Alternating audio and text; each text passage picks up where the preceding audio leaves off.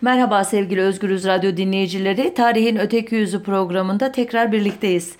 Ee, bu programda e, aklımda Libya'nın tarihine bakmak vardı. Osmanlı-Libya o zamanki adıyla Trablusgarp ilişkilerine bakmak vardı ama gündem o kadar hızlı değişiyor ki e, dün e, ABD'nin Kudüs gücü komutanı e, İran'ın Kasım Süleymani ve Haçlı Şabi komutan yardımcısı Ebu Mehdi el Mühendisi öldürdüğü haberleriyle birlikte birdenbire İran e, gündemin birinci maddesi oldu. Ben de biraz hızlıca e, başlık değiştirdim. Umarım e, yanlış yapmamışımdır. E, ufak pembeye çalan bir kil silindir British Museum'daki en kıymetli parçalardan birisidir e, e, arkeologlara göre, sanat tarihçilerine göre. Üzerinde e, çentik şeklinde yazılar olan bu silindir Perslerin efsanevi kralı Büyük Keyhüsrev'e ya da Büyük Kiros'a aittir.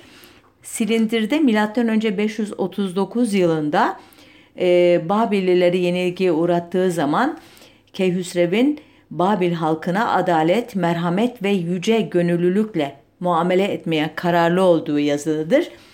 İşte bu metin çoğu uzmana göre dünyanın en eski insan hakları sözleşmesidir. Gerçekten de İran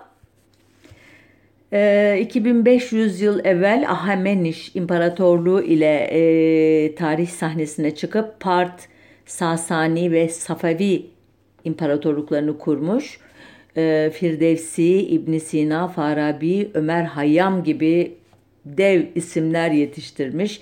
Tarih boyunca bilimiyle, sanatıyla e, çekim merkezi olmuş bir ülke. E, bunlara e, 1400 yıl önce eklenen İslam kimliği ve 200 yıl kadar eklenen Batı modernitesini de katarsak e, ortaya bugünkü İran kimliği çıkar. E, elbette 1979 sonrası gelişmeler bu 1400 yıl önce eklenen İslam kimliğinin e, yepyeni bir e, hal almasına neden oldu ki biraz sonra bu hikayeyi anlatacağım. Yani onu gözden kaçırmadığımı e, belirtmek için burada küçük bir parantez açtım. E, elbette e, çok çok eskilerden başlarsam bir türlü bugüne gelemeyebilirim. Bu yüzden e, 1800'lü yıllardan başlayacağım izninizle. Ve hatta onun sonlarına doğru olan bir e, dönemden.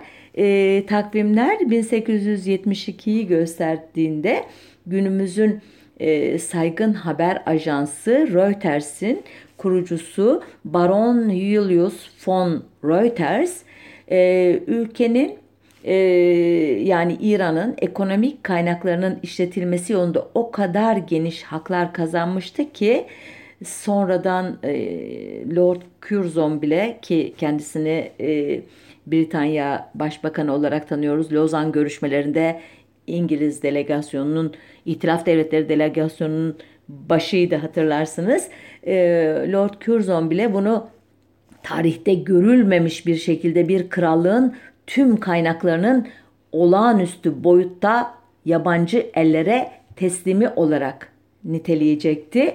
E, tepkiler e, bu kadar yoğun olunca e, ayrıcalıklar gözden geçirilmiş, sonradan e, sınırlandırılmış ancak İran'ın haraç mezat satıldığı şikayetleri artık e, zihinlere yerleşmişti. Hatta şiirlere bile konu olmuştu.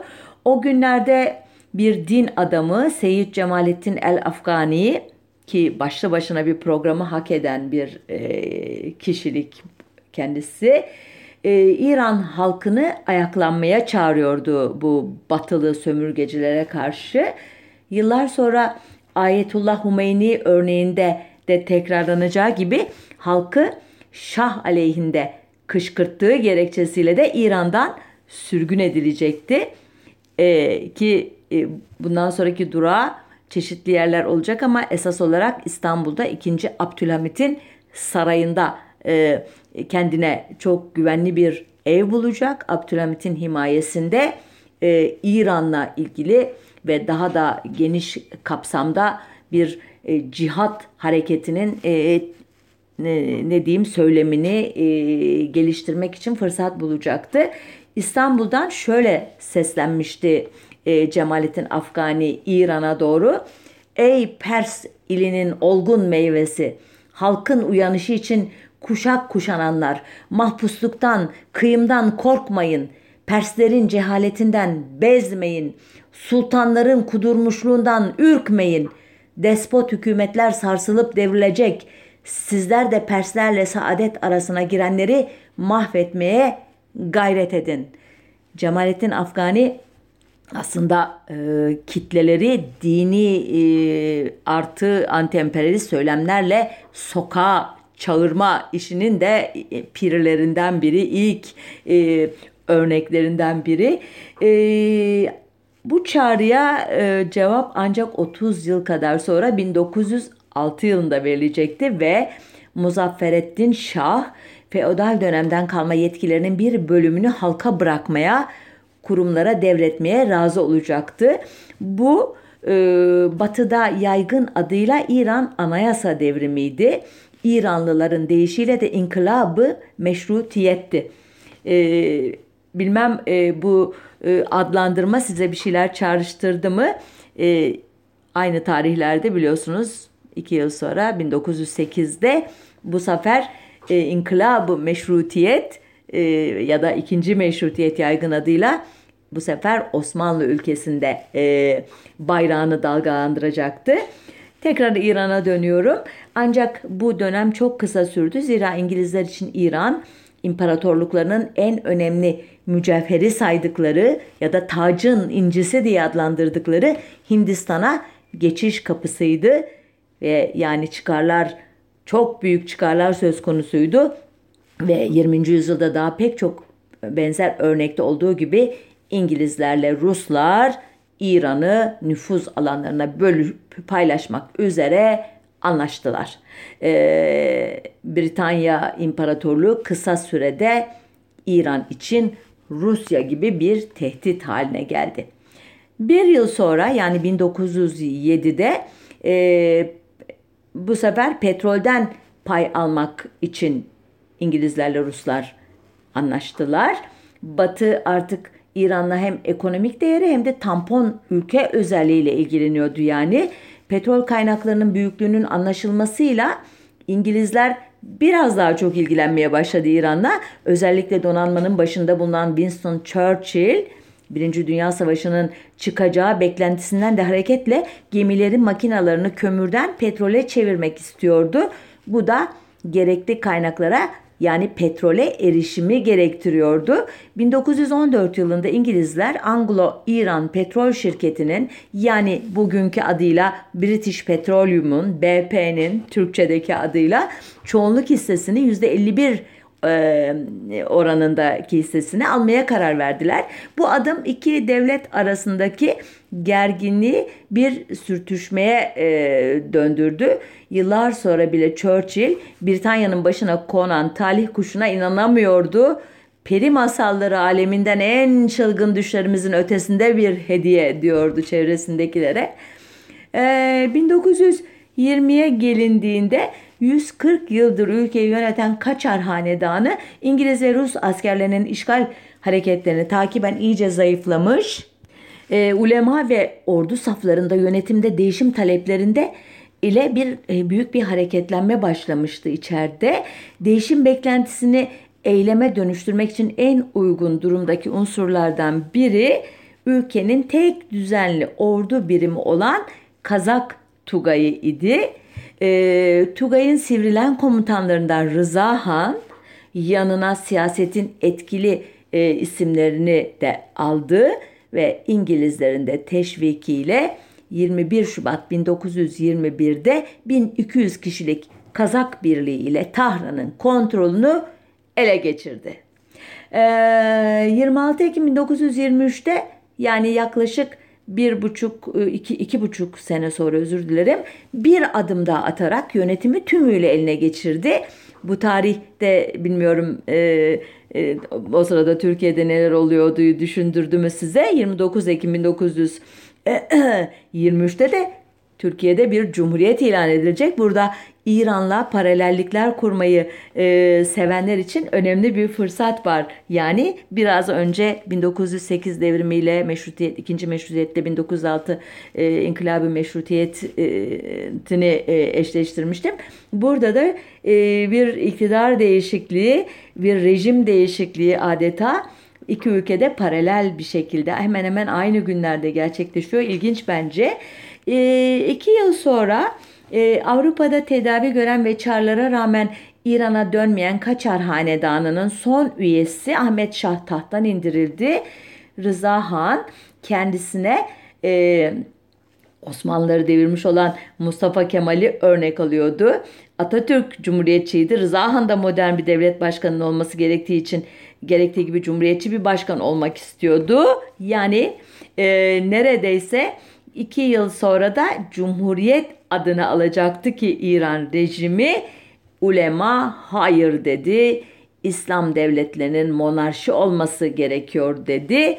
Ee, ve bu yüzden 1925'te Pehlevi Hanedanı adına Şah Rıza aynen Napolyon'un yaptığı gibi kendi kendisini tahta çıkarmak zorunda kaldı. Ee, İran Şahı'nın e, Mustafa Kemal hayranlığı başlı başına program konusu olacak e, olaylarla devam ediyor. Sadece e, hatırlatmak istiyorum. E, önce 7 Kasım 1932'de e, Şah e, Mustafa Kemal'i görmek üzere, onunla görüşmek üzere Türkiye'ye resmi ziyaret yapmak istediğini açıklıyor İngiliz gazetelerine. E, iki ülke arasında zaten 1930'da 30'daki e, Ağrı Dağı isyanını bastırma e, işbirliğinden gelme bir e, ne diyeyim dostane ilişkiler e, e, havası var. E, bu e, Ağrı Dağı e, da nelerin yaşandığını bir programda anlatmıştım ya da anlatmadıysam anlatacağım şu anda hatırlayamadım çok özür diliyorum. E, iki ülke arasında 1932'de bir dizi anlaşma ile İran e, Türkiye sınırı yeniden çiziliyor e, ve m, ardından da e, e, Rıza Şah'ın Türkiye ziyareti planlanmaya başlanıyor. E, Şah Pehlevi ve heyeti 10 Haziran 1934'te Gürbulak sınır kapısından Türkiye'ye giriyorlar. İşte onu 3. Ordu Müfettişi Ferik Ali Said Paşa, Kolordu Kumandanı Kemal Doğan Paşa, Beyazıt Valisi İmadettin Bey, Cumhurbaşkanı Yaver Cevdet ve e, yine e, yüksek bürokratlardan oluşan bir heyet karşılıyor. E, bu e, tarihten sonra e, çok e, ne diyeyim kendisine ayrıntılı bir protokolle e, Ankara'da e, ağırlamalar yapılıyor ve orada e, ilk Türk operası diye bilinen Özsoy operası onun şerefine beslenmiş opera temsili düzenleniyor.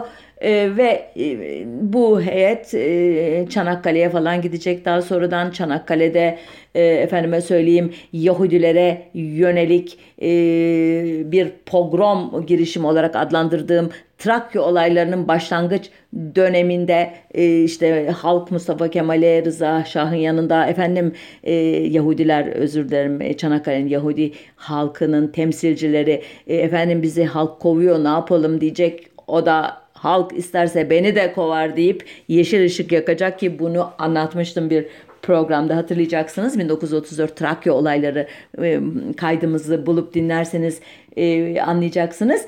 E, bu e, gezi bence çok ilginç bir gezi. Ben bunu bir başka programa bırakarak hızlıca İran e, tarihine dönmek istiyorum izninizle. E, ve kocaman bir adımla 2. Dünya Savaşı yıllarına atlayacağım. E, savaş tamtamları e, artık e, bırakın çalmayı e, ordular siperlerde yerini aldığı günlerde dahi Rıza Şah ve İran e, resmen tarafsızdı. E, ancak e, İngilizlerle Ruslar e, kendisini Nazilere sempati beslemekte suçluyorlardı. Halbuki Rıza Şah da aynen İsmet İnönü gibi bir denge oyunu oynuyordu. E, görünen o ki İran Türkiye kadar başarılı olamadı. Şah'ın Alman sempatizanlığı göze batacak kadar belirgin oldu ve Ruslarla İngilizler el ele vererek ülkeyi İran'ı 1941'de işgal ettiler. Ee, e, yani Batı'nın İran'a yönelik tasallutları e, pek çok sayıda ve e, dikkat ederseniz işgale kadar e, götürüyorlar e, saldırganlığı.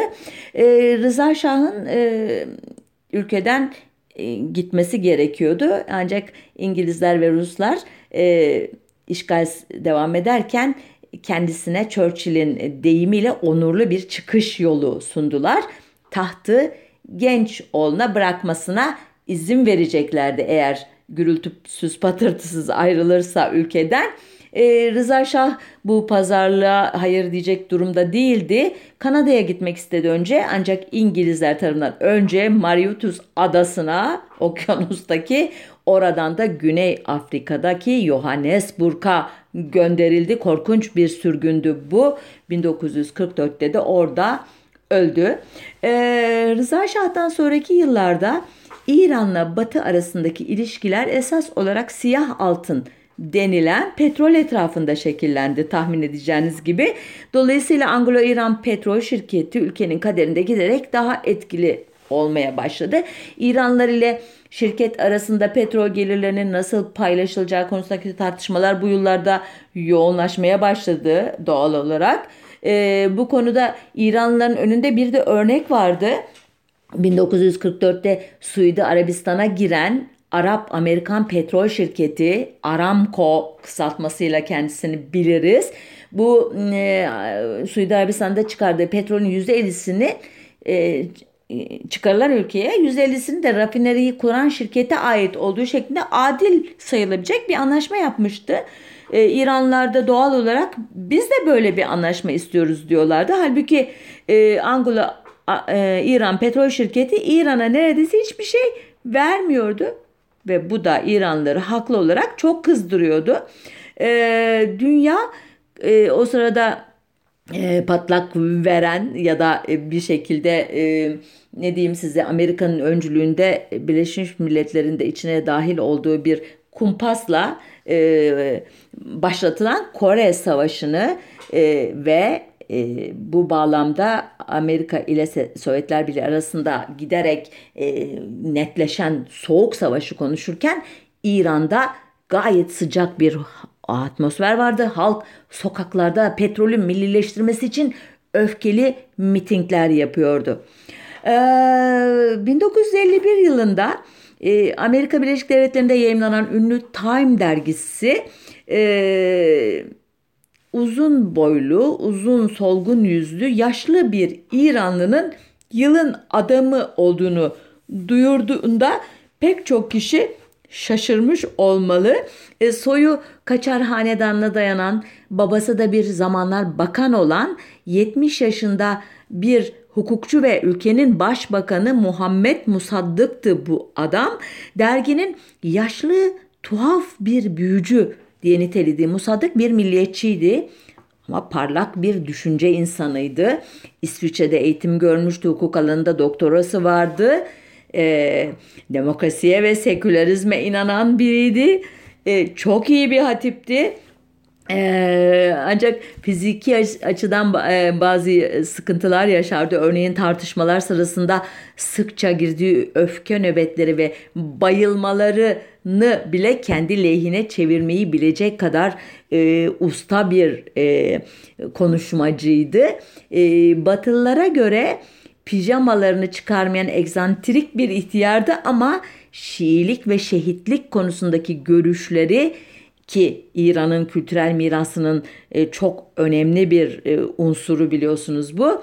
Bunlar özellikle şehitlik e, kültü bunu Musaddık çok usta bir şekilde batılı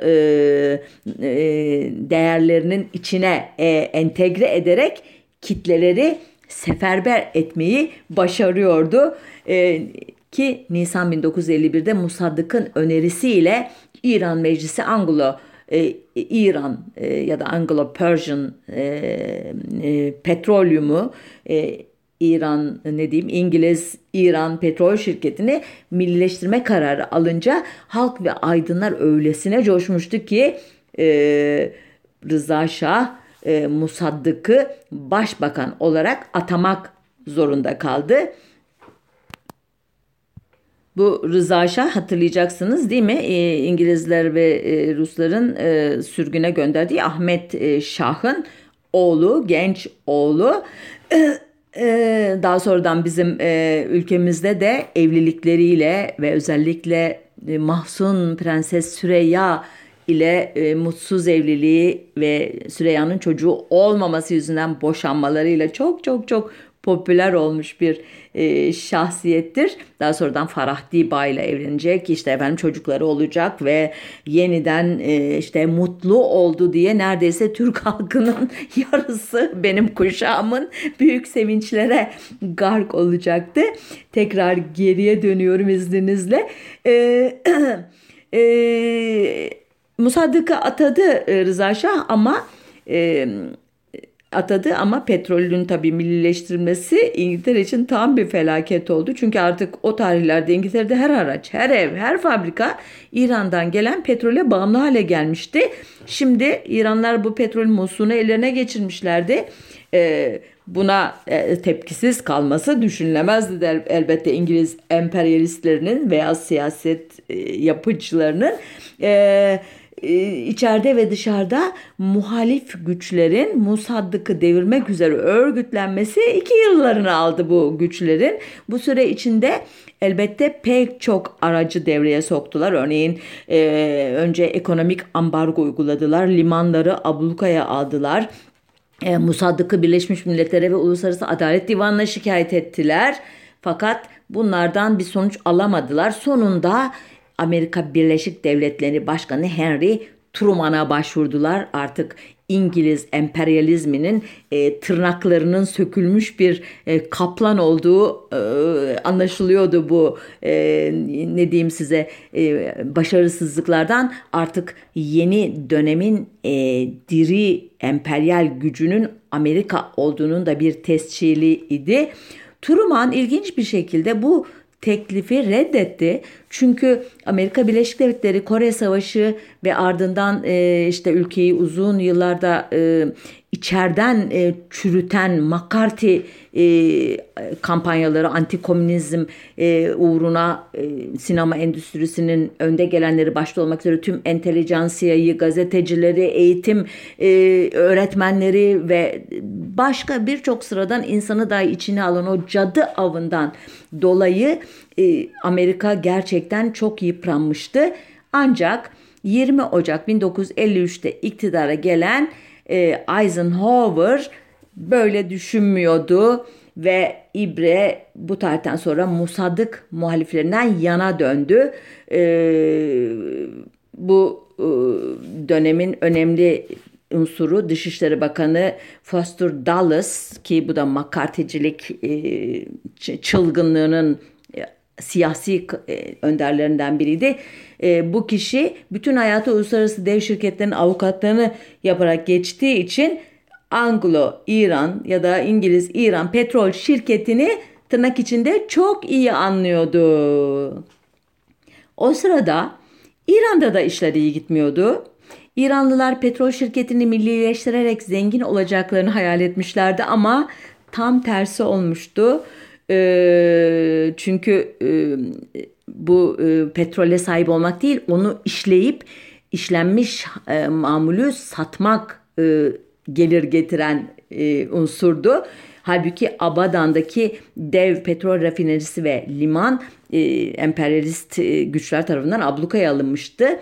E, ki 1950'de ülke gelirinin önemli bölümü petrolden gelirken e, 1952'de e, petrol gelirleri neredeyse sıfırlanmıştı. E, yani e, Avrupa petrolünün %90'ını tek başına sağlayan İran artık kendi petrolüne sahipti ama bunu dağıtıp satacak tankeri yoktu. 1953 yazına gelindiğinde Musaddık kitleleri sokaklarda toplama becerisini doğal olarak kaybetmişti. Şah'ın eli ayağı titriyordu. Ne yapması gerektiği konusunda da net bir fikri yoktu. Yani koşullar dışarıdan bir gücün gelip olaylara müdahale etmesi için son derece uygundu. Ee, bu arada şunu da belirtelim. Ee, Musaddık'ın İran'da o günlerde etkili olan komünist eğilimli TUDE yani kitle partisini arkasına alması da ABD'deki kay, kay, kaygıları iyice körüklemişti.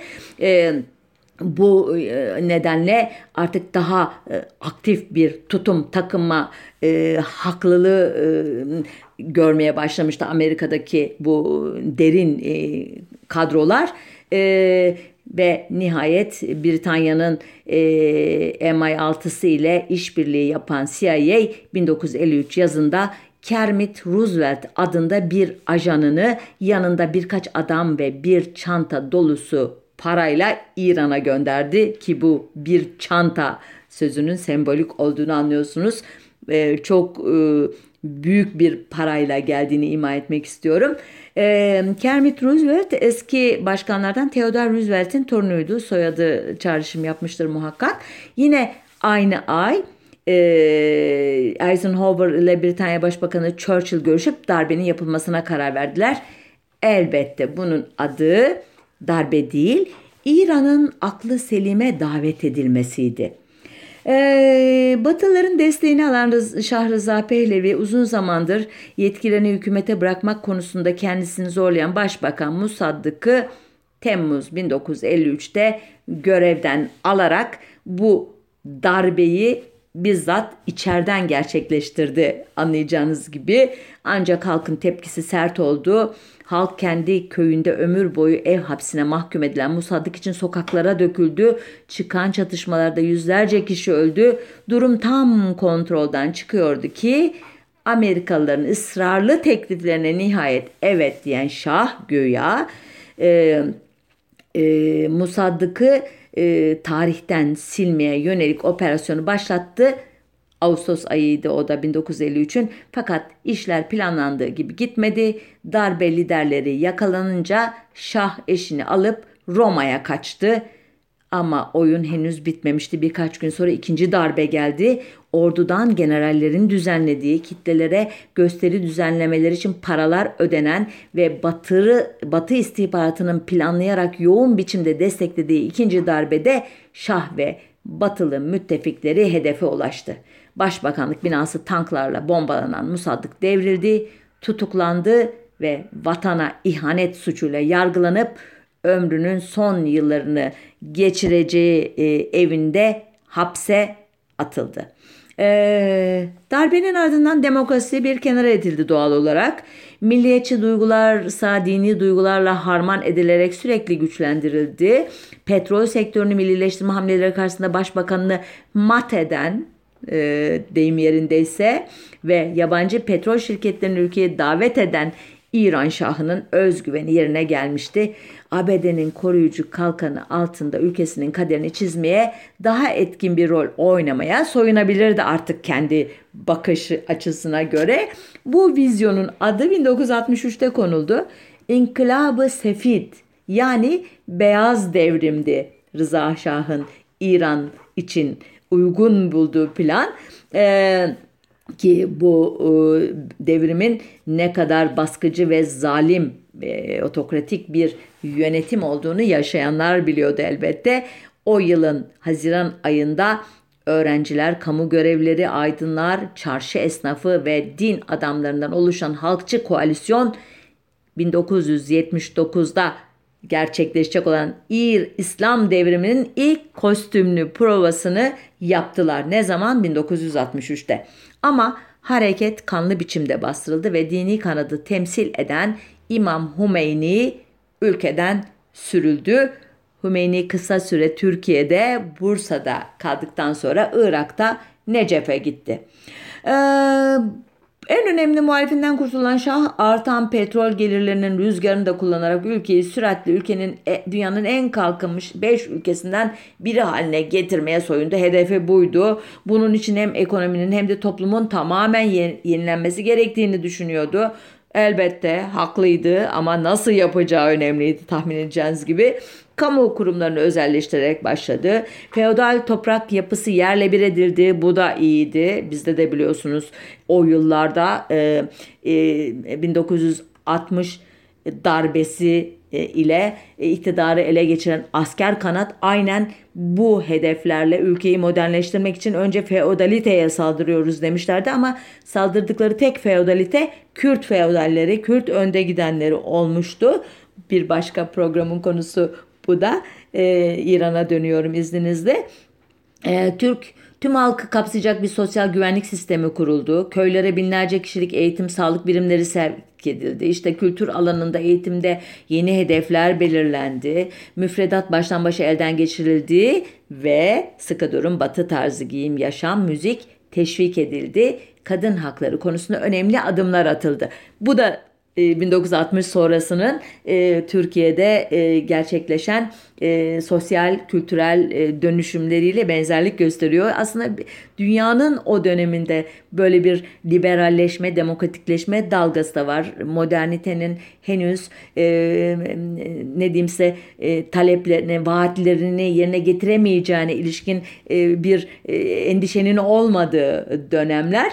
Ancak e, bu e, üst yapı devrimleri diyeyim veya reformları elbette İran gibi geleneksel bir e, toplum düzeninde toplumun tüm katmanlarına ulaşmıyordu. Özellikle e, yoksul e, halk veya işte çarşı esnafı diye tabir edilen o tutucu e, gruplar için bu tamamen e, Osmanlı'nın son döneminde gösterilen bir tepki ile benzer bir şekilde alafrangalılaşma gerçekten çok rahatsızlık yaratmıştı. Çünkü üst yapıda yapılan bu değişiklikleri destekleyecek bir altyapı devrimi yoktu ortada.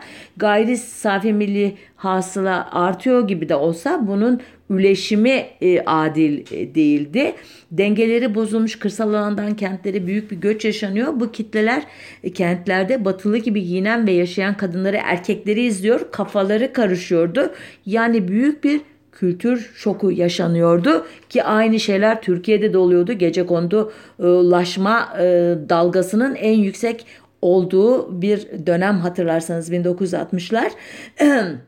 Bu e, durumda da e, onlara sadece e, din adamları ve Hümeyni safından kişiler yardımcı oluyordu İran'da. E, çünkü e, Şah toplumu yönlendirmekte tek müttefiki olarak gördüğü din adamlarına e, şehirlerde camiler ve okulları inşa etmeleri, halktan para toplamaları için izin vererek onların elini güçlendirirken başka hiçbir grubun örgütlenmesine izin vermemişti.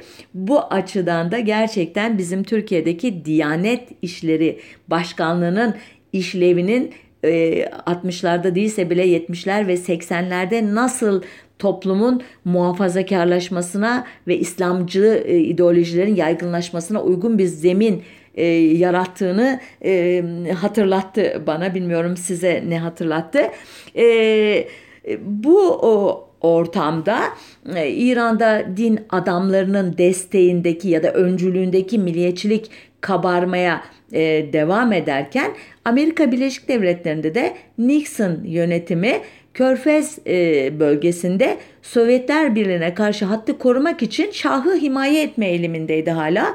1970'lerde e, CIA ve Mossad ajanlarının aktif katkısını alan İran'ın e, gizli polis teşkilatı SAVAK ve e, hala son derece korkunç ünüyle sık sık adını medyada duyduğumuz evin cezaevi birer korku simgesi ve Şah'ın iktidarının maşaları olarak karanlık şöhretine bu dönemde kavuşacaktı.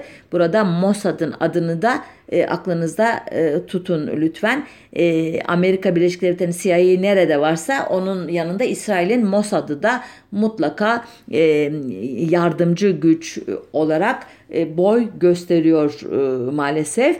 E, halk, e, İran halkı baskı altında inim inim inlerken Şah bir Rönesans'tan bahsediyordu. O kadar kopmuştu ki e, İran'ın gerçeklerinden ve bunun e, en e, ne diyeyim size gösterişli e, emaresi de 1971 yılında antik kraliyet başkenti Persepolis'te yaptığı müthiş törenler oldu. E, antik kentin e, içine gösterişli çadırlar kurdu e, Şah. Dünya liderlerini e, davet etti. Onlar da koşa koşa geldiler bu törenlere. Pers kralı Kiros'a bir yandan saygılarını sunarlarken bir yandan da İran Şahı'nın önünde e, saygıyla eğiliyorlardı. E, bu e, gösteri, bu e, debdebe, bu şaşa e, başta ulema olmak üzere İran halkının büyük bir kesiminin tüylerini diken diken etti. Halbuki ediyordu ancak Şah bunların farkında bile görünmüyordu. E, aksine e, o yıllarda katlanan e, petrol fiyatlarından yararlanıp çılgınlar gibi silah satın alıyordu. Hatırlarsanız e, petrol e, krizi e, işte e, petrol e, üreten ülkelerin e, örgütünün e, üretimi düşürmesiyle birlikte arzın e, son derece daralması, talebin ise artması çılgınca yükseltmişti tep, petrol fiyatlarını. E, bu e, şu demekti ekonomi hem dünyada hem İran'da aşırı ısınmıştı. Ama İran'daki etkisi resesyon oldu. Yani e, büyümenin tersine dönmesi, küçülmeye başlamak oldu. Bu sırada entelektüeller ya sürgünde ya hapisteydiler. E, modern e, sanayi ekonominin temel direği çarşıya zarar vermişti. Yani çarşı dediğimiz küçük esnaf ya da büyük esnaf gibi muhafazakar kesimler müthiş e, bir öfke içindeydiler. Toplumun bu bu büyük huzursuzluğundan din adamları yine doğal olarak yararlandı. Çünkü onlar epeydir bizzat e, modernist şah yönetiminin e, desteğiyle toplumsal ağın içerisinde kendilerine çok güvenli ve sağlam bir yer elde etmişlerdi ve toplumun e, alt kesimlerinin doğal önderleri haline gelmişlerdi. Zaten geleneksel olarak da Şiiliğin o e, retoriği, efendime söyleyeyim tarihsel e, tecrübesi, iddiası e, yüzünden de zaten çok militan bir e, pozisyonları vardı İranlı Şii din adamlarının. E, bu sefer yani bu ortamda İran'ın kapısını çalacağı anlaşılan şey batılı ülkelerin planladığı bir devrim değil bir İslam devrimiydi. Bunun kahramanı da e, büyük Ayetullah Seyyid Ruhullah Musevi Hümeyni idi ki bu adı e, daha önce de andım hatırlarsanız e, İran'dan e, 1963'te sürüldükten sonra Bursa'ya gelen sonra Necef'e e, yerleşen Hümeyni'den söz ediyoruz. E, aslında asıl adı Ruhullah bu zatın. Ayetullah Allah'ın delili anlamına geliyor. Şiilik inancında bir mertebeyi temsil ediyor. Seyyid Hazreti Muhammed soyundan geldiğini anlatan bir e, ünvan. Musavi 7. İmam Musa el-Kazım soyundan geldiğine dair bir işaret. Humeyni ise Kumeyni aslında okunuşuyla söylersem daha iyi anlayacaksınız.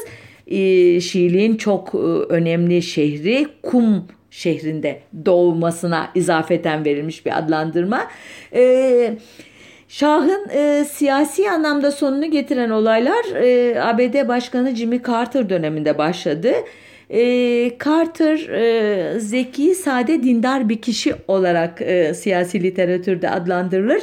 Şah'a baktığında e, kendisi için çok kıymetli olan insan haklarını ihlal eden ve muazzam bir hırsla e, Amerikan silahları stoklayan yani bir süre sonra bu silahları patlatmaya hazırlanan bir kişi e, olarak görünüyordu diyor Carter'ın yakınındaki kişiler.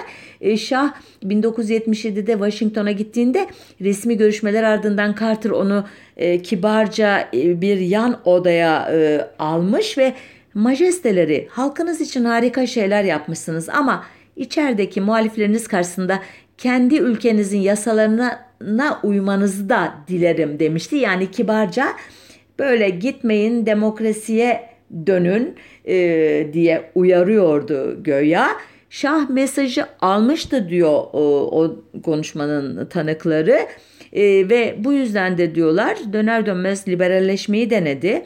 E, meclisteki oturumları halka yayımlamak, işte basına serbestlik tanımak, efendime söyleyeyim pek sevdiği Büyük Kiros'un Pers takviminden vazgeçmek gibi adımlar attı ki bunlar fark ettiğiniz gibi son derece yüzeysel e, adımlardı. Üstelik çok çok çok geç kalmıştı. Yani böyle başlayıp daha derinleştirebilir de e, reformu ama o kadar geç e, yapılmış bu sembolik adımların e, halkı kızdırmaktan başka bir etkisi olmadı. E, bu sırada dünya medyası da 1978'de Saddam Hüseyin'in Necef'ten ayrılmasını istemesi üzerine Paris'in Neuf-le-Château banliyösüne yerleşmiş olan Hümeyni'nin evine koşuyordu. E, milyonlarca kişinin sokaklara dökülüp Şah aleyhine gösterilere girişmesi uzun sürmedi. Şah vaktinin daraldığının farkındaydı ama çaresizlik içindeki devrim çağrılarınızı duydum ve kabul ediyorum haykırışı geç kalmıştı ve yanıt bulamadı. Ok yaydan fırlamıştı. Grevler, gösteriler, çatışmalar ve doğal olarak cenaze törenleri bunların yarattığı e, matem e, ve yas duygusuyla e, güçlenmiş öfke patlamaları birbirini izliyordu. Muhammed Rıza Şah'ın yapabileceği tek şey kalmıştı. Tatile çıkıyormuş gibi e, görünüp bir uçağa bindi ve 25 yıl önce olduğu gibi bir gün geri dönmeyi umarak ülkesinden e, ayrıldı. E, 1 Şubat 1979'da Tahran'da müthiş bir hareketlilik vardı. Şahrıza Pehlevi iki haftadır ülkede değildi.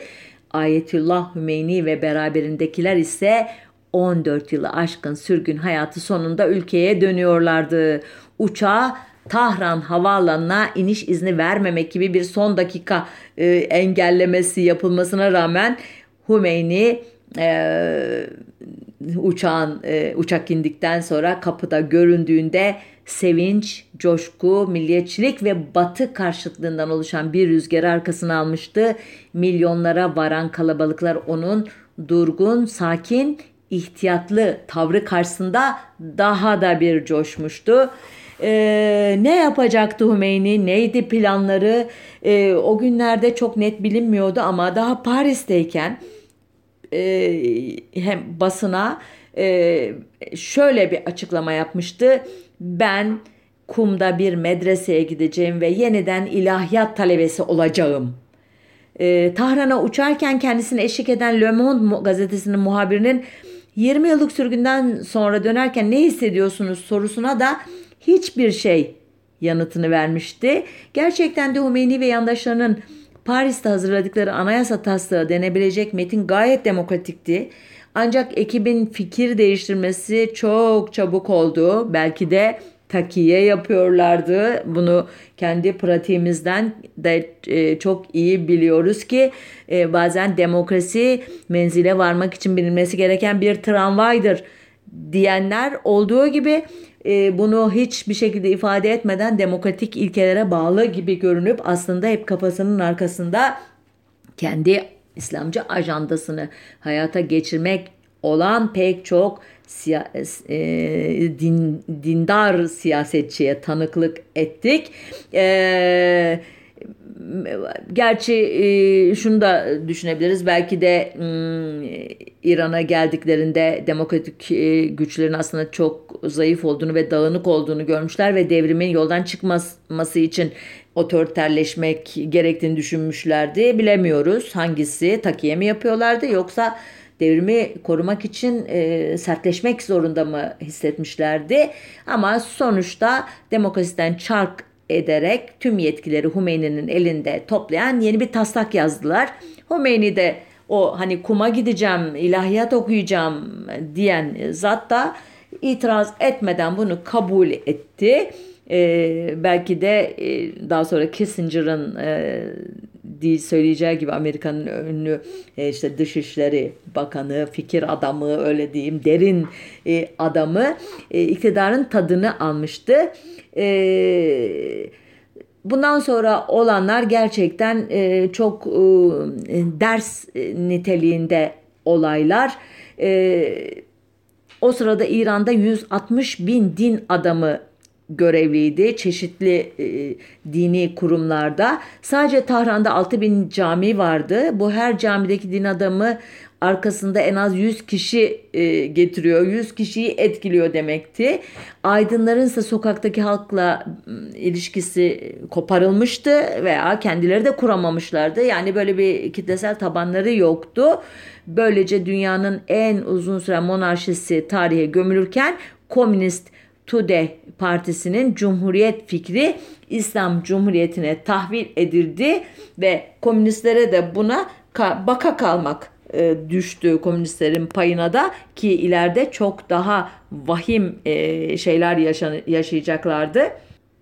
İran İslam devriminin ilk yılı tamamlanmadan ülkenin yeni anayasasını hazırlama, ilk cumhurbaşkanını seçme hazırlıkları yapılırken dünyanın gözü yeniden İran'a dönecekti. Kasım 1979'da ömrünün son aylarını geçirmekte olan Devrik Şah kanser tedavisi görmek üzere ABD'deyken ABD'nin kötü ünlü ulusal güvenlik danışmanı Zbigniew Brzezinski İran'da yeni kurulan geçici hükümetin ılımlı başbakanı Mehdi Bazergan'la görüşüyordu ki İranlı öğrenciler e, başbakanın davayı satmasından dahası şahı geri getirecek bir karşı devrim düzenlemesinden korktular ve 4 Kasım 1979'da Amerikan Büyükelçiliğini işgal ederek 66 kişiyi rehin aldılar.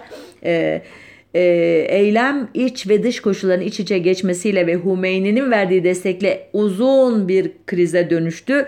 Dünya televizyonları tam 444 gün boyunca gözlerini iri iri açmış Tahran sokaklarında Amerika'ya ölüm diye bağıran tabi sadece Tahran sokakları değil bütün büyük kentlerde benzer e, mitingler yapılıyordu. Amerikan bayraklarını yakan İranların görüntülerini yayınladı. Kriz sırasında Hümeyni muhaliflerini birer birer tasfiye edip rejimini radikalleştirirken Reagan yönetimi de İran'ı dünya çapındaki terörizmin beşiği ilan etti. 1980'e gelindiğinde İranlı mollalar Irak'ta devrim diye bağırırken Saddam Hüseyin de İran'ı vurmak için iyi bir zaman olduğunu düşünüyordu. 8 yıl süren ve 1 milyondan fazla kişinin ölümüyle biten ve galibi olmayan İran-Irak savaşından sonra olanları başka bir programda ele almak üzere sözümü bağlamak istiyorum izin verirseniz.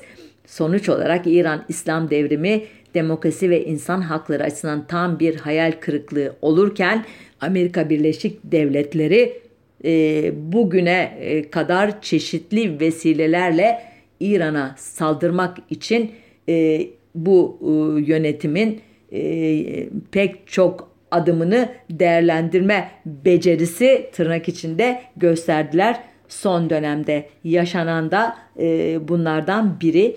E, böyle bilgece bir sözle bitirmeye hep çalışıyorum e, programları ama bu seferki tam öyle olacak mı bilmiyorum ama e, bir zamanlar Ayetullah Hümeyni'nin danışmanı ve İran İslam devrimi sonrası dönemin ilk Dışişleri Bakanı olan daha sonra ise rejimin muhalifleri arasında önemli bir yeri olacak olan İbrahim Yazdi şöyle demişti. Hiç kimse 1979 devriminin nihai sonuçlarının ne olacağını bilemez.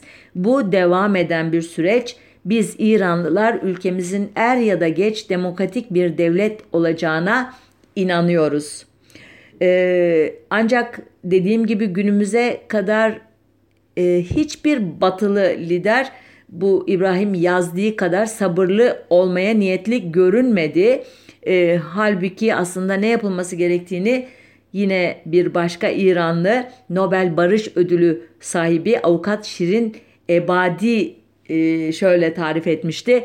Batı'nın İran'da demokrasinin serpilmesi için yapabileceği en iyi şey İran'a yönelik bir saldırı yapmamak, bombalar yağdırmamak olur. Hatta askeri bir saldırı tehdidi bile demokrasi önünde engel yaratacaktır. Zira İran hükümeti ulusal güvenliğe yönelik bu tehdidi özgürlük taraftarlarını susturmak için bahane olarak kullanacaktır. Özetle demokrasi ve insan hakları ancak barış ve sükunun hakim olduğu bir ortamda tesis edilebilir. Karışıklık yaratarak değil. Evet, bu e, çerçeveyi aklımızda tutarak İran'da e, işlerin yoluna gitmesini, Amerika Birleşik Devletleri'nin İran'a saldırmaya cesaret edememesini dileyerek e, programı kapatıyorum. Önümüzdeki hafta bir başka konunun öteki yüzünde buluşmak üzere. Sağlıcakla kalın.